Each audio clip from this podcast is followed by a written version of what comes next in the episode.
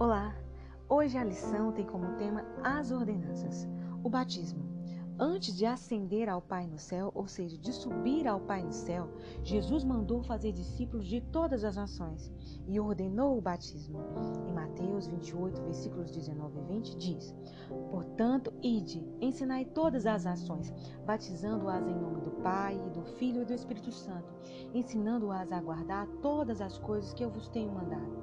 E eis que eu estou convosco todos os dias, até a consumação dos séculos. Amém. Batismo, portanto, não é opcional, e sim uma ordenança, um mandado para ser obedecido por cada crente. Não é um requisito para ser salvo, e sim o resultado de que já sou salvo. Atenção!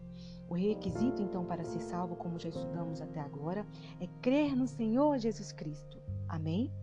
Atos 16, versículos 30 e 31 diz: E, tirando-os para fora, disse: Senhores, que é necessário que eu faça para me salvar?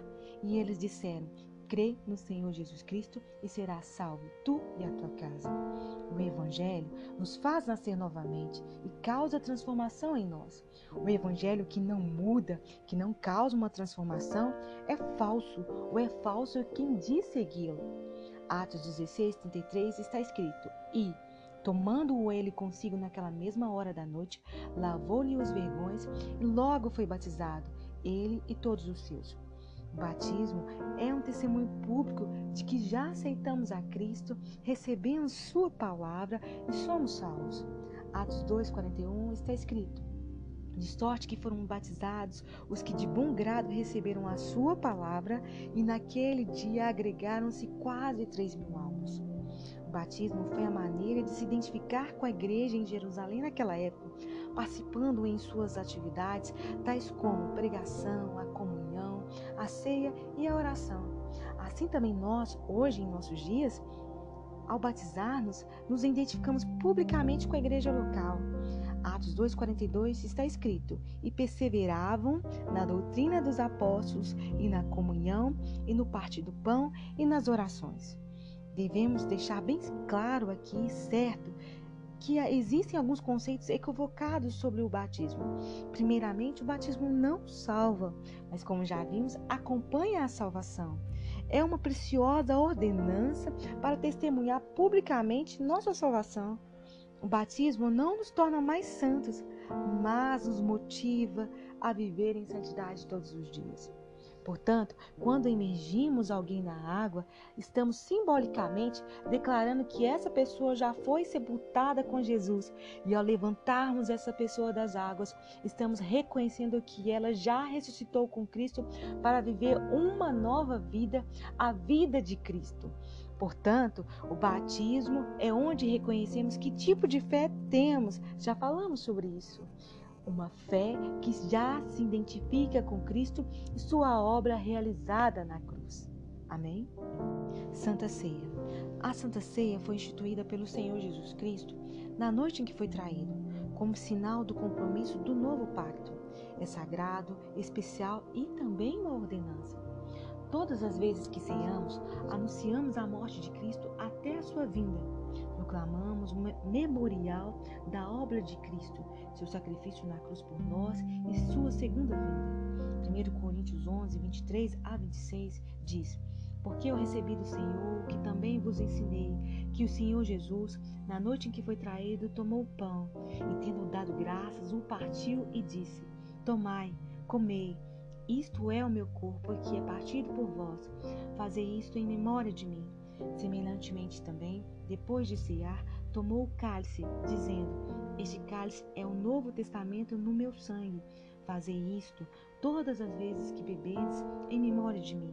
Porque todas as vezes que comedes este pão e bebedes este cálice, anunciais a morte do Senhor até que venha. Por mais que a ceia seja algo simbólico, o seu significado é muito sério. Devemos nos guardar e examinar a nós mesmos. Em 1 Coríntios 11, 27 a 31, nos diz: Portanto, qualquer que comer este pão ou beber o cálice do Senhor indignamente será culpado do corpo e do sangue do Senhor.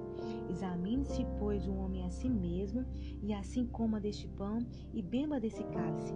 Porque o que come e bebe indignamente come e bebe para sua própria condenação, não discernindo o corpo do Senhor.